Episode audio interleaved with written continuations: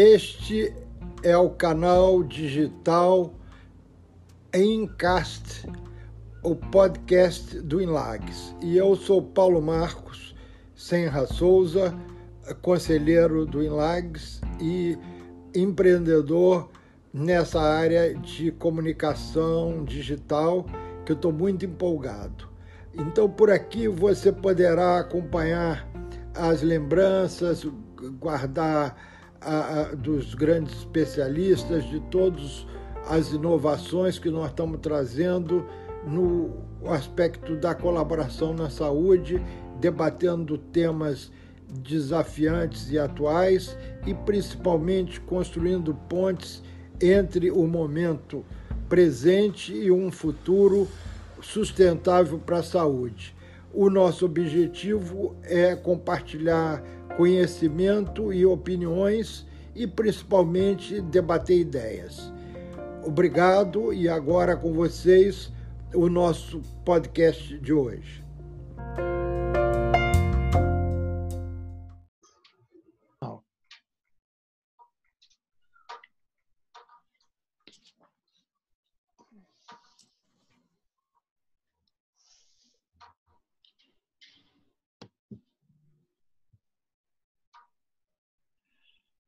Boa noite. Ah, são 18 horas, uma hora bastante é, complicada para todos, mas temos uma centena de inscritos hoje ah, e esses inscritos terão o privilégio de assistir ao vivo.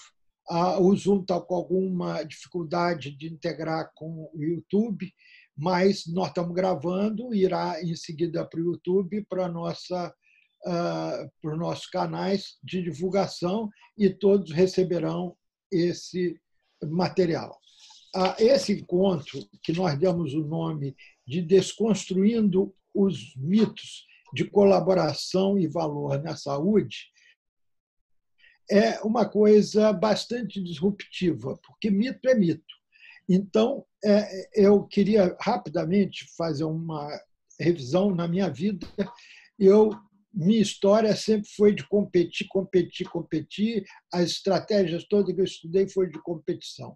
Até que eu descobri que a, a, o setor saúde é extremamente fragmentado, precisa de ser é, reconstruído e, a partir da colaboração, nós podemos juntar as pontas e transformar essa coisa que está cada vez mais líquida em algo um pouco mais sólido e sustentável.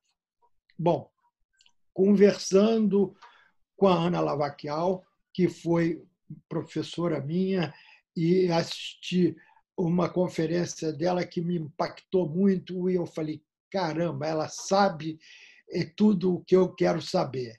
E aí começamos a nos reunir, ela fez ah, uma pesquisa junto com o setor saúde, uma pesquisa bastante profunda, porque as dificuldades da saúde e a colaboração. Bom, escreveu uma tese que foi para a Berlin School, lá na Alemanha, e se transformou num case que eu, pelo menos, divulgo para todo mundo que eu posso, viu? Ela me deu esse direito. A Ellen é uma jovem que eu também conheci nessas jornadas e, achei incrível, porque todo mundo procura grandes empresas, quer trabalhar com grandes empresas, e a Ellen organizou, ela é embaixadora da Associação Brasileira de Startups em Saúde. Ela organizou as startups, uma colaborando com a outra, e tem feito um trabalho super profissional de unir as pequenas empresas, consultórios, clínicas, tudo mais, de uma forma onde eles possam ter um futuro sustentável. E a Marta, é, minha amiga de muitos e muitos anos, eu sempre disse: Marta, um dia eu quero trabalhar com você, quando ela nem era diretora da Agência Nacional de Saúde. Ela trabalhava lá desenvolvendo programas, mas eu fiquei encantado com o que ela fazia é, em relação à saúde populacional e aí ela me apresentou um projeto que era o Idoso Bem Cuidado, e juntos, durante dois anos, escrevemos um tremendo um case do idoso bem cuidado. A Marta, enquanto isso, fez o mestrado e o doutorado é, em envelhecimento. Ela já tinha uma formação em saúde pública e pediatria e, sabe, é uma uh, batalhadora incansável e ela tem uma capacidade de fazer acontecer. Ela é muito empreendedora e agora nós estamos numa parceria para fazer uma revolução muito grande na saúde, tanto pública quanto privada, usando redes comunitárias de consultores em saúde, enfermeiros e tudo com baixa tecnologia, o que eu chamo de high-tech, low-touch, e vai realmente revolucionar a saúde. Isso vai acontecer. Então, eu não vou me alongar, eu prometi quatro minutos. Ana, com você a palavra e resuma em pouco tempo tudo que você me ensinou sobre colaboração e vamos destruir o primeiro mito, que será que a saúde é um ecossistema? O que você acha, Paulo? Difícil, mas ainda não é. é. Essa é a resposta do consultor, né? A resposta do consultor é assim: depende da perspectiva. E, uh, e por que, que depende da perspectiva? Porque é, quando a gente pensa em um sistema, sim, a saúde é um sistema, tem vários atores. Conversando com a Marta lá atrás, lá para a tese, né, Marta? A Marta falou assim: ah, ator, é, cliente, paciente, isso mostra como o sistema é fragmentado e é diverso. Então, sim, nesse sentido, ele é um sistema.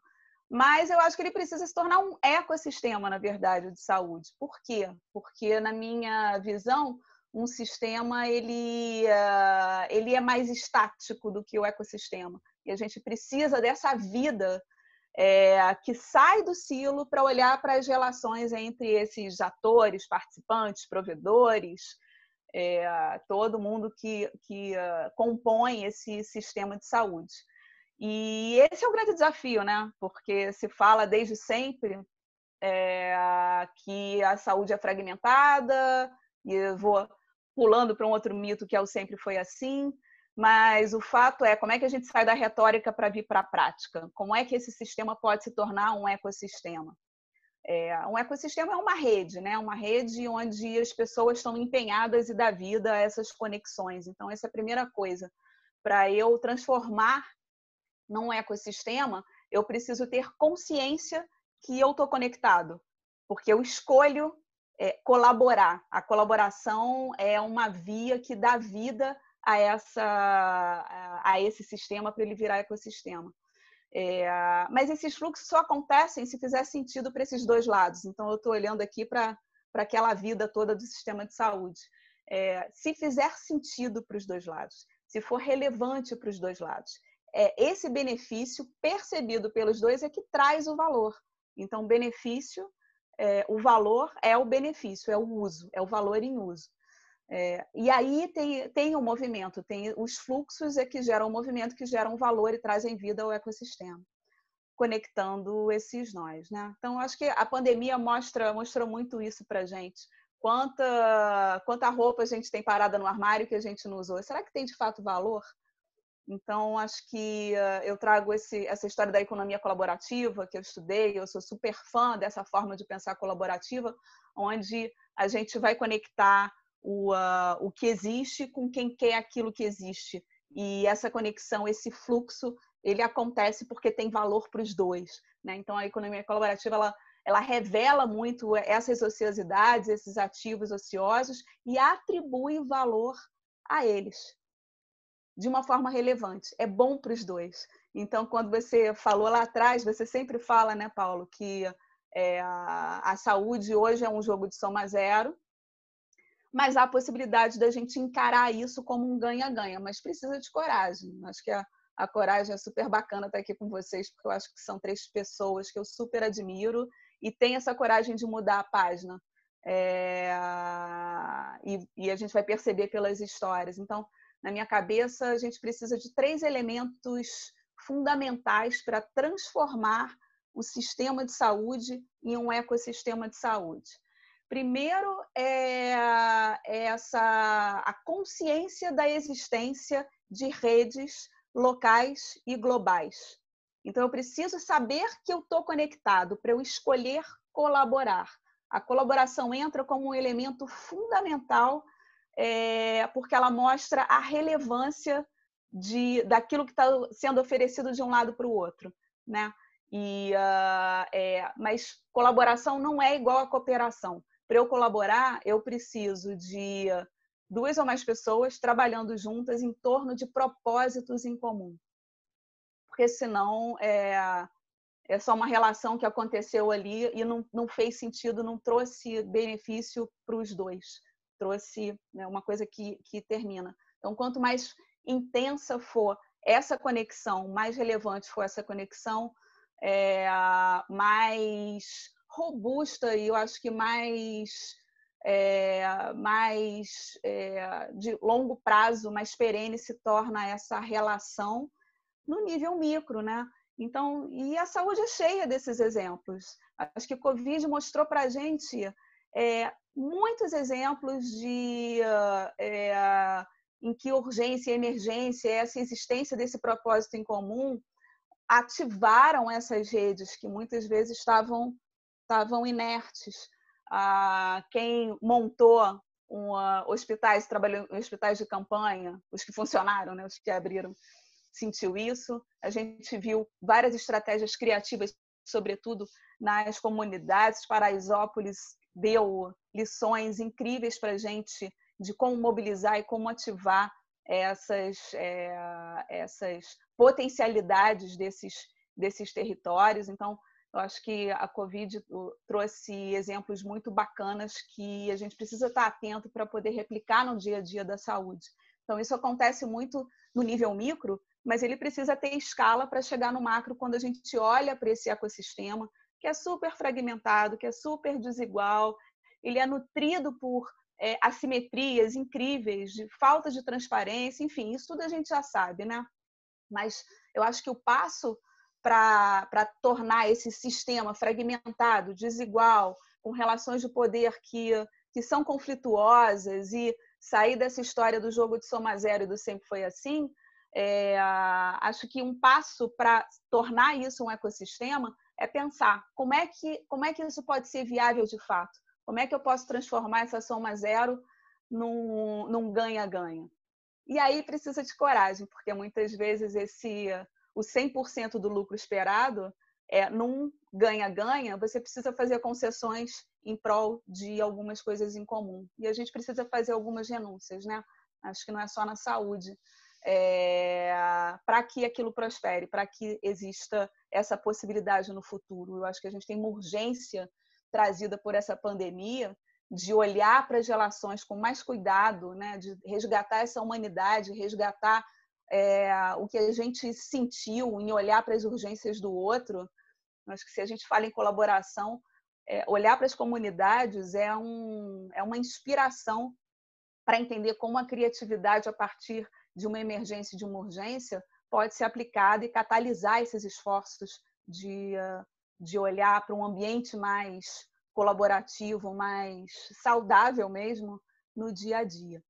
É, então, eu acho que tem esse elemento da consciência das redes, que são locais e globais, e se a gente entender que a gente provê esse ambiente de colaboração numa rede pequena e ela se junta com outras, não é ideologia entender que a gente, de fato, torna pequenos ecossistemas e tangencia com outros ecossistemas. Eu acho que precisa muito das lideranças, precisa de pessoas visionárias como o Paulo, empreendedoras como, como a Ellen e a Marta. Eu acho que é muito importante a gente estar falando de um jeito diferente aqui.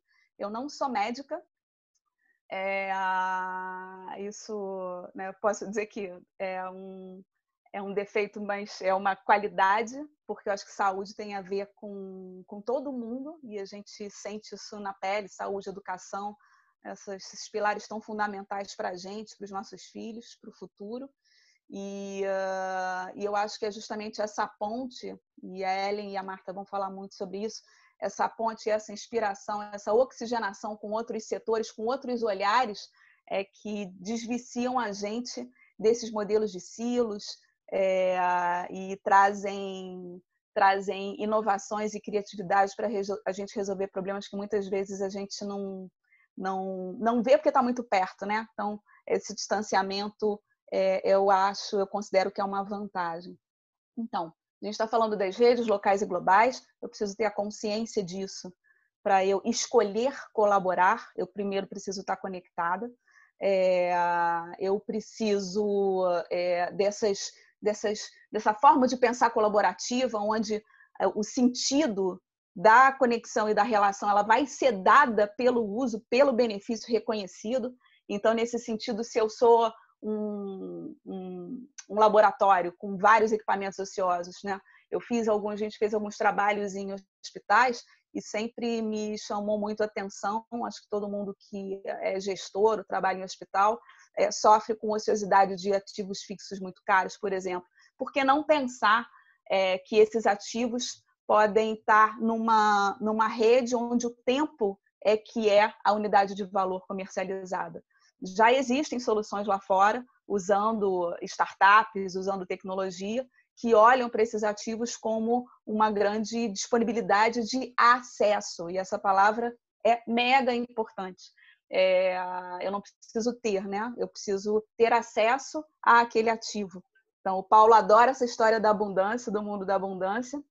E quando a gente olha para essa fragmentação toda, a gente é, entende que o copo pode estar meio cheio se a gente olha para a quantidade de recursos que estão disponíveis que estão conectados, só é, precisa de um, um, um catalisador para juntar quem tem com quem precisa e monetizar e atribuir valor a essas ociosidades, muitas vezes sem intermediários. Isso dói, né? Isso é um, um boi na sala aí que já tem solução, tem muita gente fazendo e pensando nisso, e o ideal é que se tenha um acesso, um, um plug dessas soluções de tecnologia que já existem pelas Realtechs, pelas incubadoras, e que tem tudo a ver para tornar esse sistema um ecossistema. É, esse é o segundo elemento. E o terceiro elemento é isso, né? Essa humanidade da gente é, entender o que está acontecendo agora com o Covid, de entender como é possível a gente mudar os comportamentos ou é, crenças limitantes, usar a telemedicina, usar a tecnologia para potencializar essas capacidades humanas e ter esse cuidado de olhar para as relações é, de uma forma é, com mais sentido, né? Porque uh, o que a gente quer com o ecossistema é que ele seja viável, que ele seja bom para todo mundo. Isso não é utopia. A gente não vai conseguir nunca ser viável, porque isso é um processo. Eu preciso estar toda hora revendo a relevância dessas propostas de valor, é, o que um precisa, o que o outro precisa. Eu, e nesse sentido, é, a, a, o trabalho empático, né? Tem que ter empatia para entender o que o outro precisa, me colocar de verdade no lugar do outro.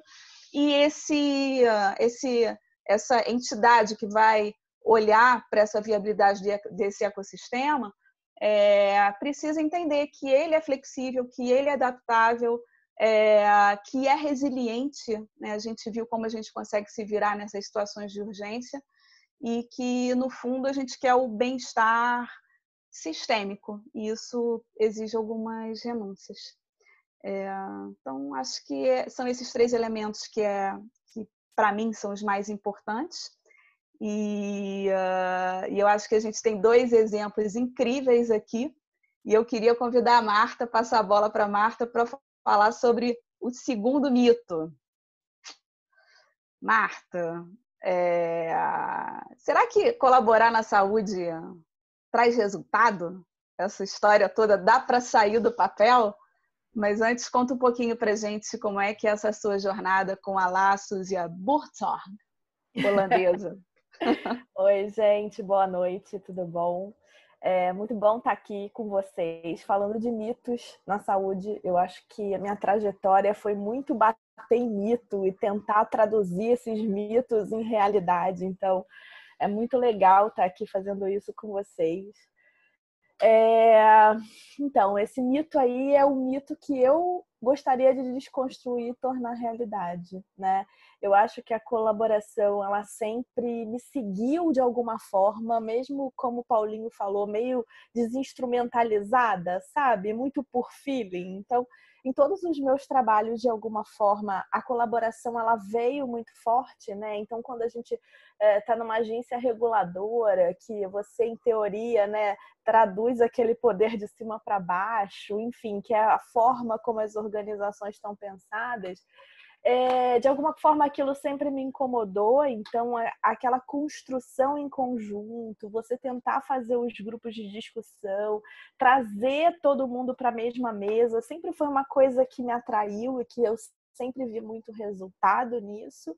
É, mas eu fazia totalmente empiricamente, né? Aquilo para mim era muito é, de achar que aquilo ali era o caminho, mas eu não tinha instrumentos, né, para discutir essa coisa da colaboração, mas sempre deu muito fruto. É, depois, quando eu saí da INS, acho que essa coisa me perseguiu, tanto que o primeiro lugar que eu fui foi para a NAP, que é uma associação, né, que é um lugar de colaboração. Então, é, e aí quando eu, eu comecei a estudar essa coisa do envelhecimento e comecei a me aproximar desse tema, eu comecei a olhar muito para fora, porque eu vi que aqui no Brasil é, a gente tinha muito ainda que aprender, a gente se considerava jovem, a gente achava velho um problema, quero me livrar do idoso. Então eu vi que a gente tinha muito que trazer para cá, muito que aprender. É, e um dos modelos que eu conheci foi o holandês, eu tive a oportunidade de lá conhecer, foi quando eu me apaixonei é, por Burzog. É um nome difícil, né, gente? Por isso que a gente teve que adaptar aqui para o Brasil. É, mas o modelo deles é muito, muito, muito bacana. E ele tem dois pilares, o assistencial e o de governança, né? De cara eu me apaixonei pelo modelo assistencial, mesmo sem conhecer ainda o modelo de governança, né? É, me apaixonei e sempre tive aquilo na cabeça e tal. Foi quando eu fui estudar, aprender mais, vi todos os livros, li tudo sobre eles e vi é, esse pilar de governança muito forte, que é o pilar da colaboração, da reconstrução. Então, é, dentro de Burzog, uma das coisas que se traz é o reflorescer, o renascer de uma profissão, né, que é de enfermagem. Então, como é que você reintroduz esse profissional é, dentro do sistema de saúde? Como é que times podem funcionar de uma forma não hierarquizada? Você dá poder para esses times. Esses times precisam trabalhar em colaboração, eles precisam se organizar para que isso dê resultado. E aí, gente, não é só resultado assistencial, dá resultado assistencial, dá resultado financeiro, dá resultado para o paciente, o paciente sente isso. Você é muito mais resolutivo quando você trabalha em colaboração.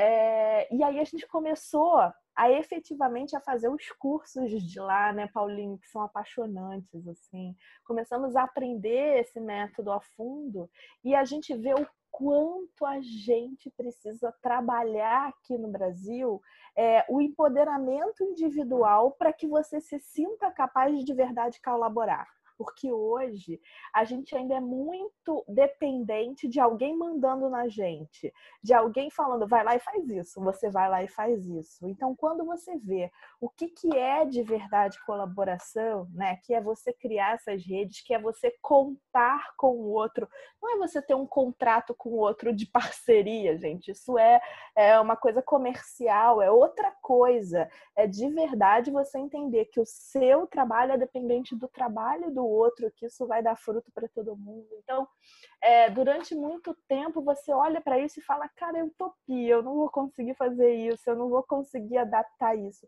E quando você consegue, você vê o resultado disso na prática, né? Você vê isso acontecendo, isso é muito bom, isso é muito importante, né? É, e aí, como é que você traduz todo esse método para o Brasil, né? Como é que você começa a trazer tudo isso para cá? É porque isso passa por muitas instâncias, né? Desde a formação profissional, tem um mito aí guardado para a gente falar sobre isso, né? E assim, gente, vocês não estavam na construção aqui do, do nosso webinar. A gente conseguiu nominar, sei lá quantos é, mitos, não foi, Ana e Ellen? Assim, porque é tanto mito na saúde, é tanta coisa que a gente precisa desconstruir e reconstruir, que a gente falou, nossa, é muito mito para a gente conseguir dar conta. Então, é, Laços para mim, que é o nome que a gente deu para Burzog aqui no Brasil, né? Até porque a gente precisava dessa ideia de acolhimento, essa ideia de trazer todo mundo para junto, essa ideia de rede, então foi daí que surgiu esse nome, ele é a tentativa de reconstruir essa ideia da colaboração na saúde aqui no Brasil com resultado para todo mundo. Né? A gente não tem a menor dúvida que isso vai dar resultado pro paciente, o nível de cuidado e de re... porque é uma rede que você coloca esse paciente no próprio é, cuidado, né? Então, o autocuidado, a reconstrução dessa capacidade do próprio paciente também está ali, né? É, tem essa, esse mito aí do paciente que a gente vai falar um pouquinho com a Ellen, mas isso é super importante porque essa submissão do paciente, a forma como a gente olha o paciente como alguém que é inferior a você e que você ordena ele, orienta ele, cara, a saúde é dele, o corpo é dele, ele precisa estar dentro desse cuidado, orientando esse cuidado, então o autocuidado ele é parte totalmente importante disso tudo, né? E a gente de verdade trazer isso para a saúde, ver isso acontecer é muito bacana. Mas são muitas coisas que a gente vai ter que trabalhar com. Então, o aculturamento, a forma da gente redesenhar isso é muito importante, né? Tem a ver com a nossa mentalidade de hierarquia, nossa mentalidade de desconstrução até da forma de comunicação. A gente tem discutido muito isso, né? A forma de comunicar e a postura do profissional tem tudo a ver com esse mito é, da hierarquização, né? Da não colaboração. Então, tem muita coisa aí para a gente fazer, mas a gente está muito, muito, muito, muito feliz em poder trazer esse modelo que já existe em 24 países. Nós vamos ser o 25, o que prova que em 24 países foi possível, gente. Então, aqui também é preciso que seja possível, né? Esse novo desenho, não só assistencial, mas também de governança, para a gente focar aí nessa população que precisa tanto no Brasil, que são os idosos hoje. Então, Agora eu vou passar aqui para Ana com o mito dela, né, Ana? É, o mito da Ana é o é paciente. Pra... É da Ellen, oh, né? Para Ellen. Oh, meu Deus, estou olhando para Ellen e falando Ana. É, para Ellen, é, o paciente está no centro do sistema, Ellen. Olha! aquela frasezinha gostosa, né? Todo mundo fala, ah, o paciente no centro do cuidado. Ele está no centro do cuidado, Ellen. E a gente queria também te ouvir é, a sua jornada na UX Med, como é que você pensou isso tudo, o que está acontecendo e qual a importância da colaboração para você também. Tá certo. Vamos lá. Jogar uma bomba, não um mito, né? Para mim. Vamos lá. Primeiro, dizer que eu estou super grata por estar aqui, pelo convite que o Paulo, não o doutor Paulo, me fez e por estar dividindo isso aqui com vocês. A Ana, que foi minha professora também, é, e a Marta. Eu tenho uma super admiração por vocês Feito isso, eu digo que é um mito. É bonitinho de dizer que o paciente está no centro do universo, mas não está. Poucas pessoas efetivamente pensam nisso, essa é a minha opinião, e acho que é a opinião de vocês também, só pelas cabecinhas concordando comigo. É, mas é, eu digo isso por uma experiência que eu venho tendo na UX, e por tudo que a gente acaba tendo no dia a dia, né? Com paciente, todos nós somos pacientes. A gente acaba percebendo exatamente isso é, no, na nossa vivência. É, eu vou falar um pouco da minha experiência na UX Med. É, ela ainda é uma empresa recente, nascente, é uma startup e eu quero que ela continue com o espírito de startup por muito tempo, porque eu acho que isso é fundamental para a gente continuar tendo esse frescor, é, que, que eu acho que é importante ter essa visão outsider que a Ana comentou lá no, na fala dela, porque a gente tem uma visão meio estrangeira, assim, e, e a gente se manter assim é importante. É, para a gente conseguir dar uma olhada meio de fora, para a gente entender um pouco o que está acontecendo. Né? Então, quando eu olhei para a UX Media, eu trabalhava na área de saúde, mas eu já olhava para aquilo de um jeito, olhando assim, nossa, um nível de fragmentação enorme, é um baita de um problema olhar para isso. É, como qualquer mercado que seja muito fragmentado. E quando eu olhei para os pequenos, para os médios e pequenos, que é onde a gente atua especificamente, e aí eu fui olhar com uma lupa, eu olhei, caramba, tem a fragmentação dentro da fragmentação. Então, quando você olha um prestador, aí você fala, ele é fragmentado e, e, isso é um problemão, porque como é que ele vai, como é que ele vai se organizar? Então ele perde eficiência, ele não consegue ter o foco no, no negócio dele, e aí como é que ele vai olhar para o paciente dele? Como é que ele vai, vai ter algum tipo de. Como é que ele vai exercer qualidade no trabalho que, que ele entrega? ele não vai. Então, como é que ele vai se adaptar ao que já é um conceito antigo, mas eu acho que poucas pessoas é, olham para isso. Como é que ele vai se adaptar ao inpatient?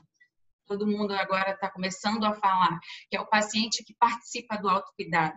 É o paciente hiperconectado, é o cara que vai no Google, é o doutor Google, que vai lá e olha o próprio cuidado, que participa, qual é o marca-passo, a marca de marca-passo que ele vai colocar, é, qual é o tipo de tratamento que ele vai fazer, é, qual é a marca do remédio do laboratório que ele vai usar. O médico não está acostumado a um paciente assim, mas são esses os pacientes que estão começando a chegar nos consultórios. Como é que o paciente é, ele está acostumado aos novos modelos de pagamento que estão começando a chegar no consultório dele? Ele não está acostumado. Envolto nessa fragmentação da fragmentação, ele fica ainda mais perdido. E aí, olhando para tudo isso, eu falei: esse, esse vai morrer se ele não se preparar para tanta mudança que está acontecendo no mercado, ele não vai conseguir se sobreviver. são esses prestadores que fazem a roda girar. E foi aí que eu pensei, a gente, eu preciso ajudar esses prestadores. Como é que a gente faz isso? É muita gente, é um mar de gente, e aí a gente consegue fazer isso acoplando é, tecnologia, sim, um pensamento é, concatenado sistêmico, é, que a gente consiga é, criar sinergias juntos. E aí, a gente foi pensando nisso, a gente foi criando, é, é, e eu nunca tive a pretensão de criar uma, uma empresa que fizesse tudo. Eu não, não sou boa em tudo e nem queria ser boa em tudo. E eu sempre acreditei que a gente pudesse criar é, pontes sempre trabalhei assim. Até quando eu trabalhava em empresas, eu sempre fui muito, acho que como a Marta falou, muito empiricamente, eu sempre trabalhei dessa maneira. Então, eu sempre fui criando sinergias com outras startups. Agora, trabalhando com startups, eu fui criando é, sinergias com outras startups, fazendo muitas pontes é, com, com, outras empresas que faziam é, trabalhos similares, é, complementares ao nosso isso foi muito importante porque fez a gente ganhar velocidade, né? Então, diante disso, a gente começou a trabalhar com o pensamento de eu preciso gerar acesso. Tenho que gerar acesso desses serviços para esse público. Um minutinho, preciso beber uma água.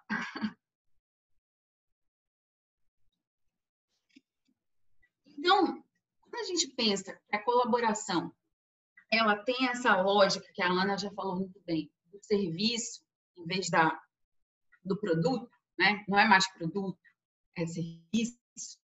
E nesse sentido, é, o paciente ele vai ter acesso a essa a, a, a, qual é o nível de experiência que ele vai ter acesso, como que ele vai, vai acessar é, o serviço que esse médico vai ter, a gente tem que pensar nisso. Então, guardem a palavra acesso. A Ana falou isso já no finalzinho né, da fala dela. É, e qual é o valor gerado? Então, qual o tipo de experiência que você vai gerar nesse, nesse valor? Então, vai ser isso que vai ser a grande diferença ao serviço que vai ser gerado. E aí, quando você pensa que você tem aquela, o binômio da escassez com a abundância, você tem 60 milhões de brasileiros hoje que não têm acesso aos serviços de saúde, de saúde. Hoje você tem, claro, várias clínicas populares, né, prestando serviços de saúde, prestando serviços a, esse, a essa camada de população. Você não precisa necessariamente fazer dessa forma. Você pode usar a tecnologia, você pode usar outros parceiros, você pode, por exemplo, pensar em telemedicina, você pode pensar em telemonitoramento. Eu adoro falar de telemonitoramento especificamente, porque médico, de uma maneira geral, gosta de. Eles rechaçam, em geral, o telemonitoramento, porque acham que quando você vai acoplar telemonitoramento ao serviço, os pacientes eles vão é, não vão mais precisar dos serviços dos médicos, não é? Muito isso. Ah, o paciente nunca mais vai voltar no meu, no meu consultório porque o telemonitoramento de alguma forma vai me substituir. Não, de jeito nenhum.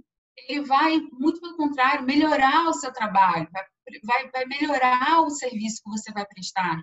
E talvez você possa fazer a prestação do seu serviço valer mais, gerar valor para o seu paciente.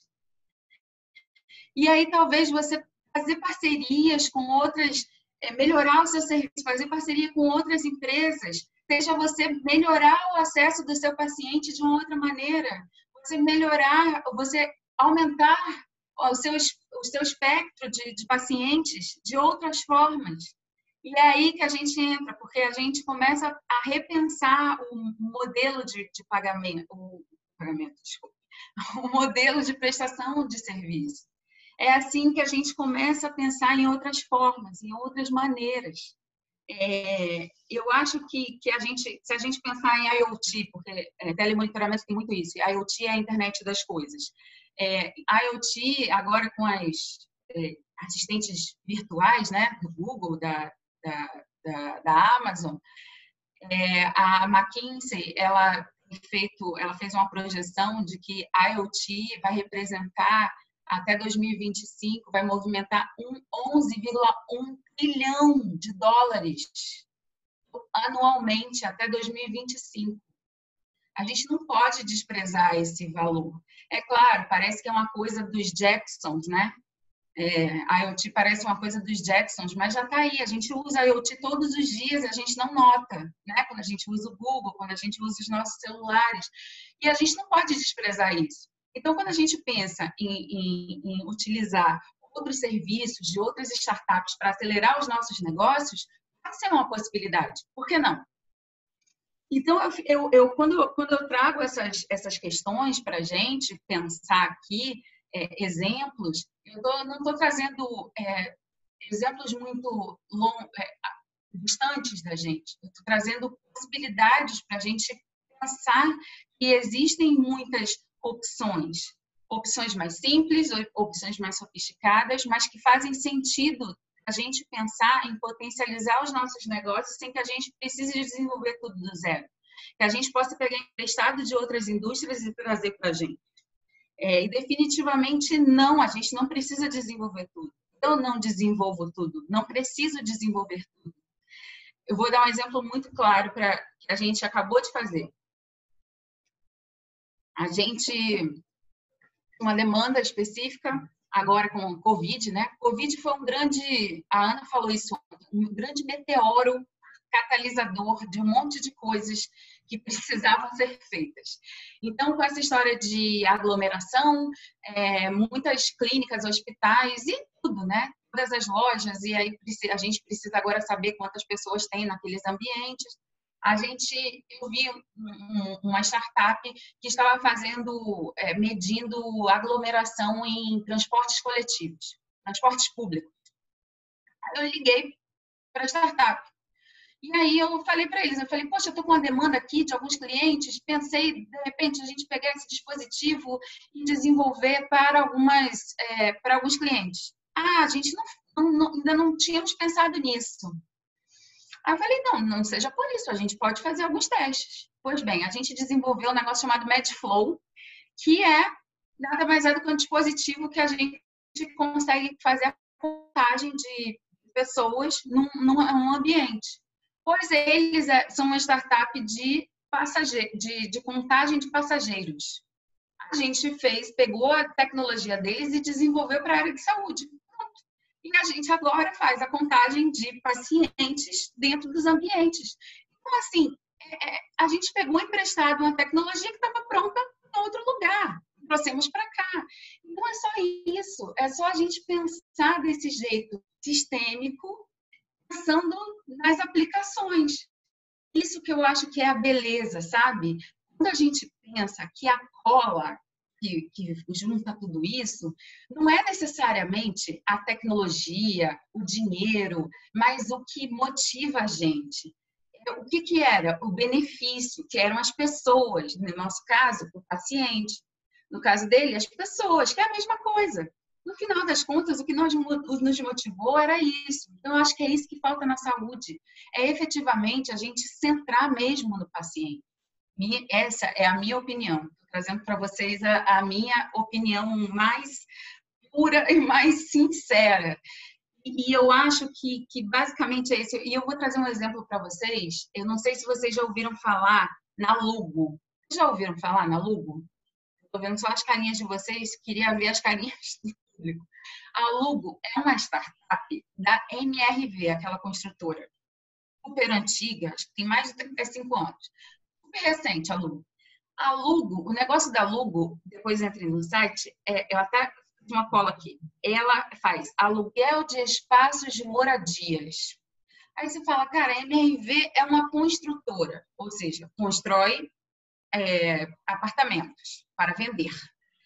Aí ela, ela apoia, ou fez, ou investiu numa é, startup para aluguel de moradias. Então, ela investiu em algo que vai destruir o negócio dela.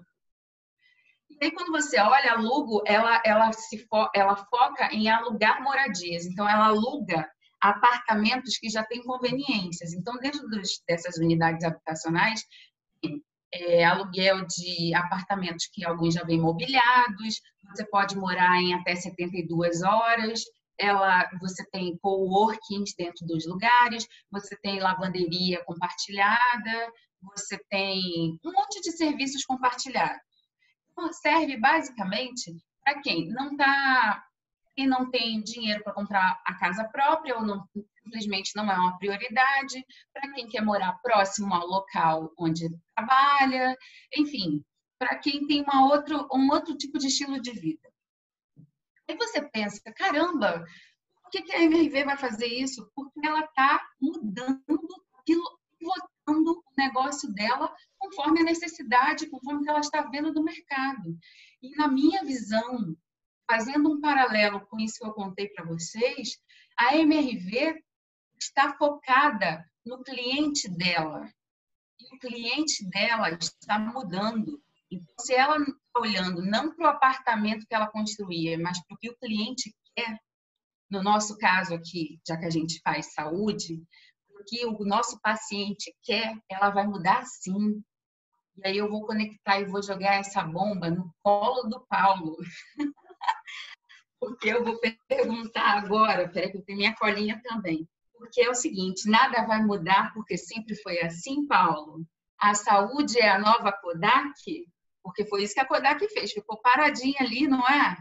E não fez nada. Então, é isso que vai acontecer com a saúde? A MRV não. A MRV escolheu um outro caminho.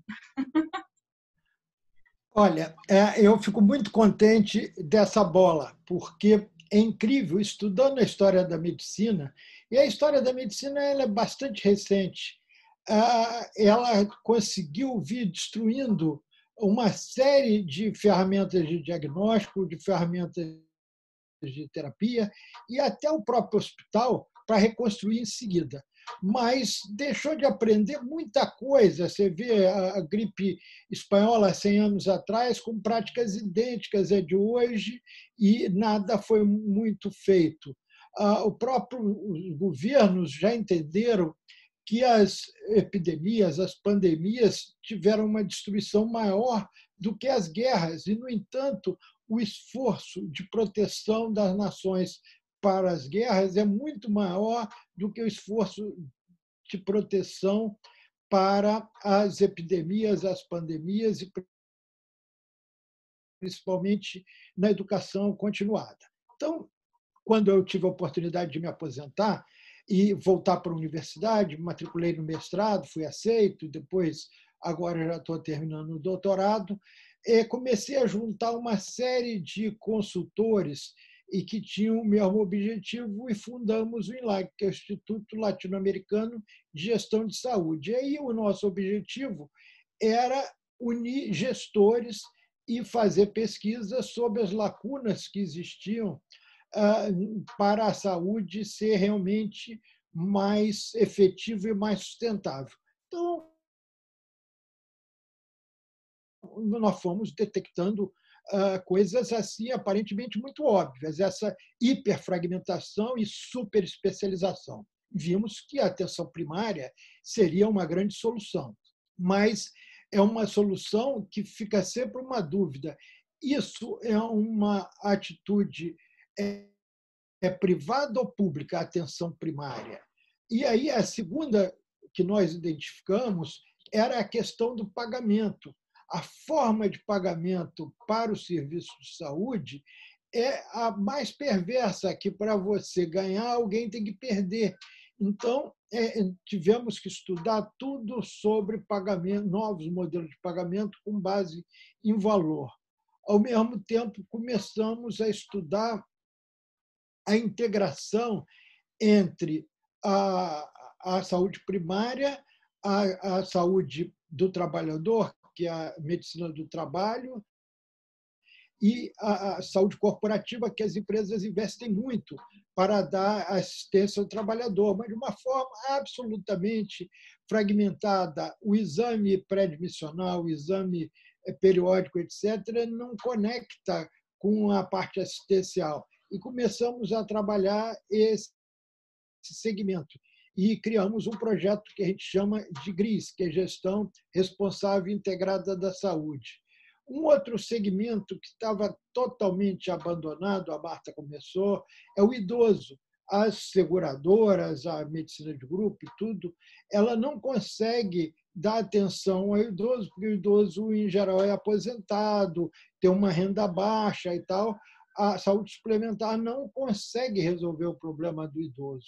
E, junto com a Marta, nós estamos fazendo um trabalho aí realmente revolucionário.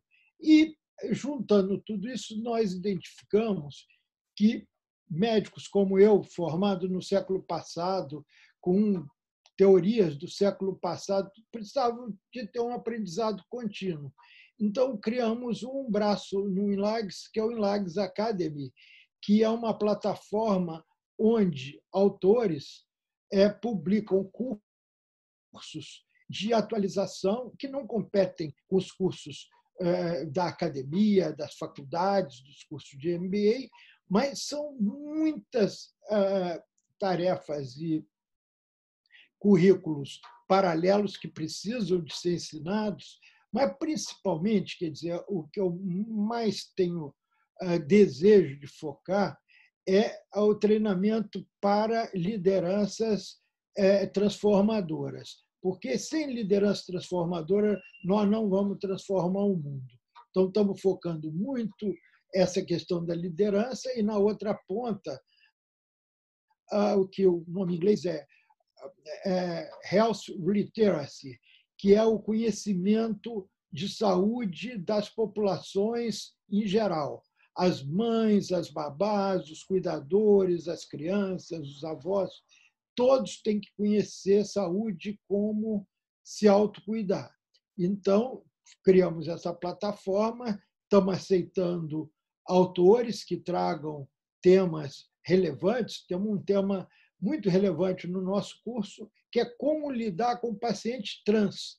Ninguém sabe como atender, como resolver.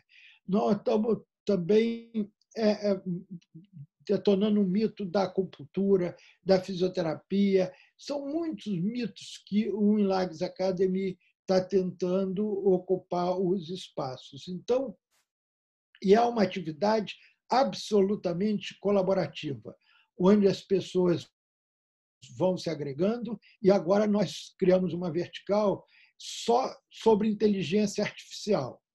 É, foi feita uma pesquisa pelo Glaucio, que é um, parceiro nosso, é, que foi diretor do Conselho de Medicina e da Unimed e tudo, para investigar o que os médicos sabiam sobre inteligência artificial. E surpreendente que só 8% dos médicos tinham ideia do que era inteligência artificial. E 92% foram sinceros dizer: eu não sei nada que é inteligência artificial. E a inteligência artificial, com seus algoritmos, está mudando tudo no diagnóstico, na terapia, é dentro dos hospitais, nos robôs, em tudo mais. E os médicos não aprenderam isso na universidade e nós temos que encontrar uma forma de levar a eles o conhecimento do machine learning, de tudo que está aí. Então, o que nós estamos fazendo é usando a teoria colaborativa, integrando pessoas de altíssimo saber. Uma das questões que a gente faz é um filtro muito forte para selecionar os nossos curadores e os nossos autores e os nossos parceiros, mas para produzir conhecimento e que a gente chama de lifelong health learning, quer dizer, aprendizado na saúde ao longo de toda a vida. Para é, gestores de saúde, não importa se é um enfermeiro, se é um catedrático, o que, que é, vem aprender conosco. Então, estamos tendo muito bons resultados nisso. Bom, ah, eu não vim para falar sobre a experiência do Inlags, especificamente, mas para contar um caso que a colaboração nos tornou muito efetivo. E agora eu estou tentando, num projeto junto com a Ellen, nos aproximar muito das startups, porque as startups são fenomenais e vão produzir muito resultado, mas elas morrem muito rápido, porque falta, ah, principalmente mentoria, cabelos brancos, cicatrizes, para orientar esses empreendedores que têm muita energia, muita coisa, mas falta um pouco de eh, conhecimento de mercado e tal, para também oferecermos para esse segmento que cada dia é maior soluções para uh, o, mercado de saúde. Então, uh, nós trabalhamos no Think Tank. Nós pensamos, pesquisamos e, ao mesmo tempo, agimos com terceiros é, fomentando, incubando, acelerando projetos, buscando financiamento, é, enfim, tecnologia e tudo mais. Então, gostaria de retornar para a Ana. Ana, é, nós temos que construir um futuro a partir desse nosso encontro aqui hoje. Então, é, seria bom que você colocasse essa reflexão. Como que a saúde não pode repetir erros como nós vimos da Varig, da Manchete, da Mesbla, da Kodak, que poderiam ter construído um futuro extraordinário, mas não é só aqui no Brasil, não. Estados Unidos também, a CIAS é, e muitas outras foram destruídas enquanto Apple, Amazon tomam conta. Aqui no Brasil temos um case espetacular, que é o Magazine Luiza, que agora chama Magalu, que está fazendo uma tremenda revolução, usando algoritmos, usando tecnologia. E, e agora, você vê a saúde, a, a digitalização da saúde tem 11 lugar. É o setor menos digitalizado, que menos usa tecnologia de todos. Então, veja o tamanho da oportunidade. Então, Ana, dá para não kodakizar a saúde e, sem uberizar, criar um novo ambiente para que todos prosperem num regime de ganha-ganha? É, dá. dá. É, eu acho que precisa de atitude e coragem, né? é, mas, sobretudo, o que, que mudou, né, Paulo? Acho que é, o mito que foi jogado no seu colo foi é, sempre foi assim, nada vai mudar. E foi o que eu mais ouvia durante as entrevistas da minha tese. É, e eu fazia. A pergunta é muito simples, mas existia uma. Existe esse mito de. É, fica muito na retórica e a gente não consegue trazer. Mas quando a gente olha para o que de fato mudou, qual que driver é esse que vai provocar a mudança? Ele pode vir de dentro para fora ou de fora para dentro. Eu acho que ele está vindo de todos os lugares. Então, qual é o Covid da saúde? O Covid é o, o grande meteoro da saúde, mas e, só que a gente não pode deixar passar essa oportunidade onde tantas reflexões estão sendo feitas. É, o que, que a gente está aprendendo com isso de verdade? Então, primeiro é, para um pouquinho, deixa eu, deixa eu entender o que está acontecendo, o que, que foi acelerado. Quando você conversa com várias, com, com os empresários, com empreendedores organizações, é, sobre transformação digital, que parecia uma coisa super distante, é, é quase uma unanimidade de dizer isso estava sempre nos nossos planos, mas agora a gente antecipou em três ou quatro anos.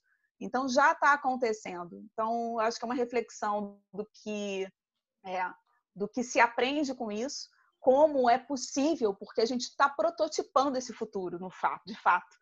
Quantas coisas que é, telemedicina, né? O que, que você aprendeu com a telemedicina? Foi tão traumatizante assim? Está sendo tão traumatizante assim? O que, que a gente está aprendendo que a gente pode incorporar é, e que está melhorando? Então, o mito da telemedicina, por exemplo, vocês podem falar muito melhor do que eu, eu falo do outro lado como paciente, para mim foi melhor, está sendo melhor e está uh, sendo melhor e é uma escolha. Então, acho que essa palavra é super importante. É uma escolha minha querer e poder ser atendida. E eu confio no meu médico em dizer, olha, eu preciso te ver. E a, a equação do pagamento, ela pode se resolver a partir das conveniências de escolha dos dois, é um combinado. Por isso que eu acho que o foco da grande virada é a gente ter a intenção para ter atenção a essas relações das duas partes.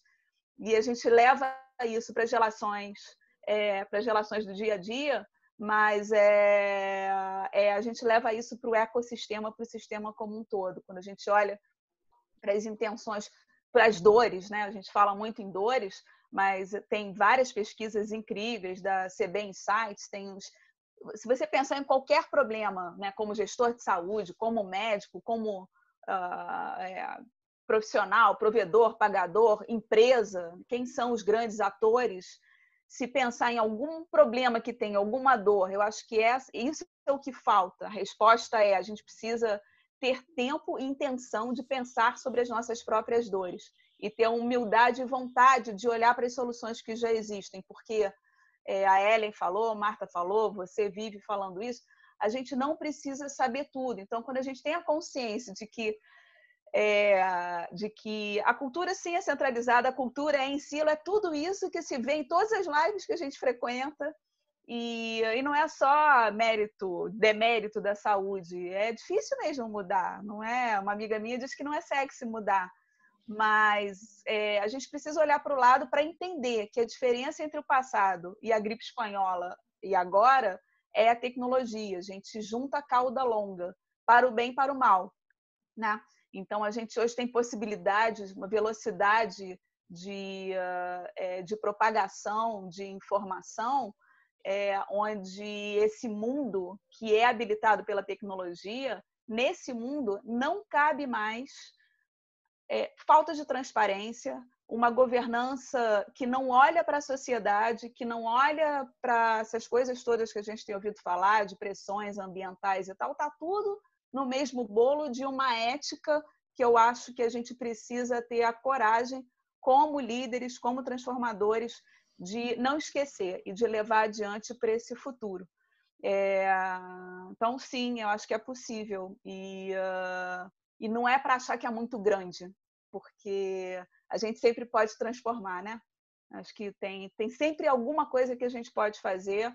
A gente aqui está tá se conectando virtualmente. Essas, é, eu conheci, a, me reconectei com a Ellen agora e vamos pensar como é mais produtivo, como é possível, como a gente agora, todos viramos ingleses, 30 segundos já é atraso, a gente pede desculpas.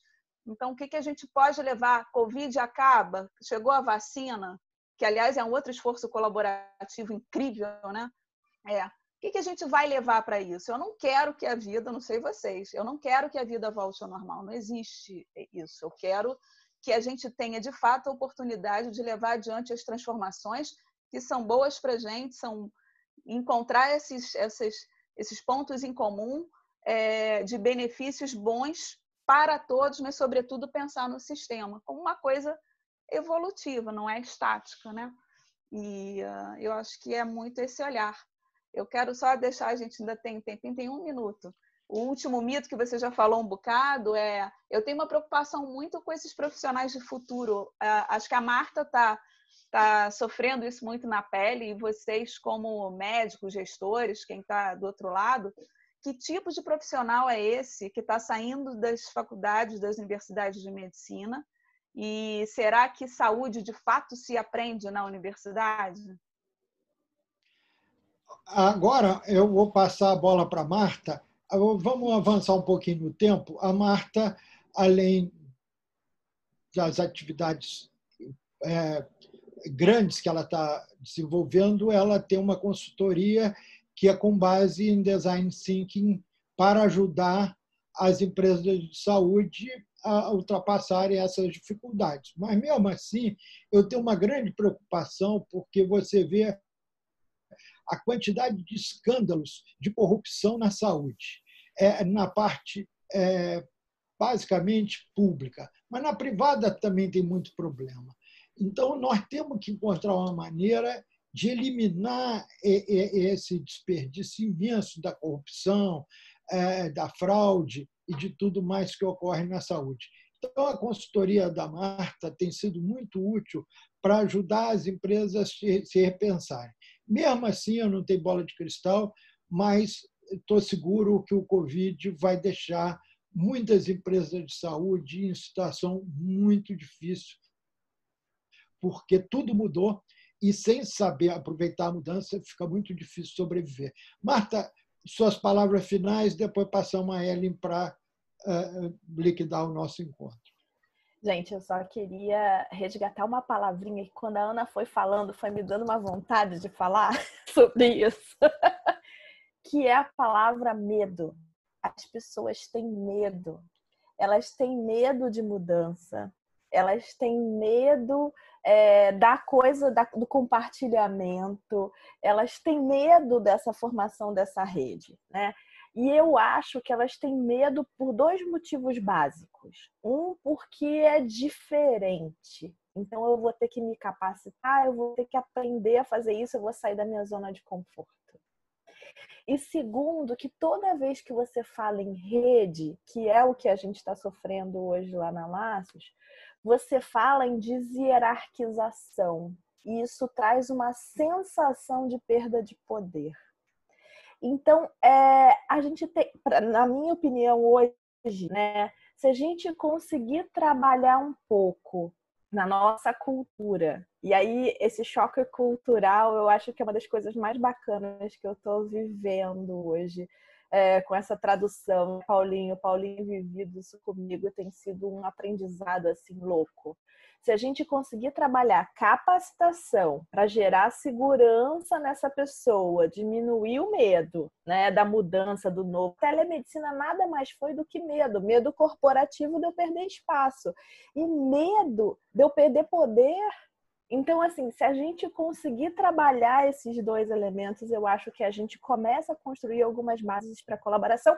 Falei demais, era só para me despedir, Não. gente. Dizer que a gente tem 500 mitos ainda para discutir. É. O Paulinho vai dar um jeito da gente continuar discutindo esses mitos que eu sei. e eu acho que a gente pode trazer muitos elementos aí para esse debate e contribuir para essa mudança. Obrigada, viu, gente, pelo convite. Não, então, eu conclamo a audiência a nos mandar por WhatsApp, e-mail, que for, cases que vocês reconheçam que fazem a diferença e que estão provocando a mudança e que sejam úteis para a gente trazer para o nosso debate. Então, Ellen, os mitos, você, né, Paulo? É, são os mitos. Pode, a, a pode Ellen mandar mito também. Vai tentar traduzir esse nosso encontro num e-book e, e num podcast para divulgar cada vez mais. Então, Ellen, faz o fechamento para nós cumprirmos aí o tempo com cinco minutos de avanço. Verdade. Não, eu estou super feliz, honradíssima e acho que a gente conseguiu cumprir aqui minimamente. Tem um monte de coisa ainda para falar, mas eu vou, vou tentar colocar isso tudo num, num e-book para a gente continuar falando disso. Vamos tentar fazer esses podcasts das falas. É, eu recebi aqui um monte de mensagem é, de um monte de gente que não conseguiu mesmo ver pelo YouTube, mas eu já falei que ficou aqui gravado. Mas eu quero dizer que é isso. Eu quero dizer que a gente tem ainda um longo caminho para desmistificar um monte de coisa, mas dizer que, como a Ana falou, é, precisa de coragem e precisa de coragem e Dinheiro. vontade.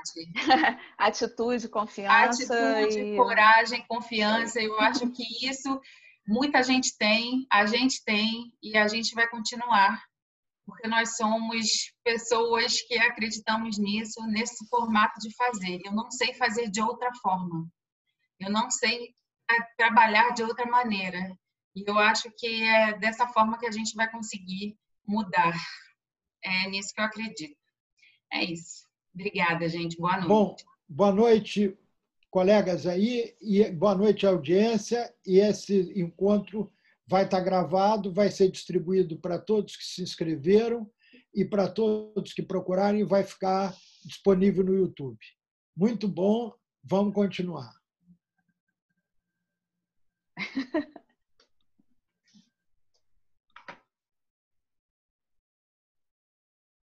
Acabou?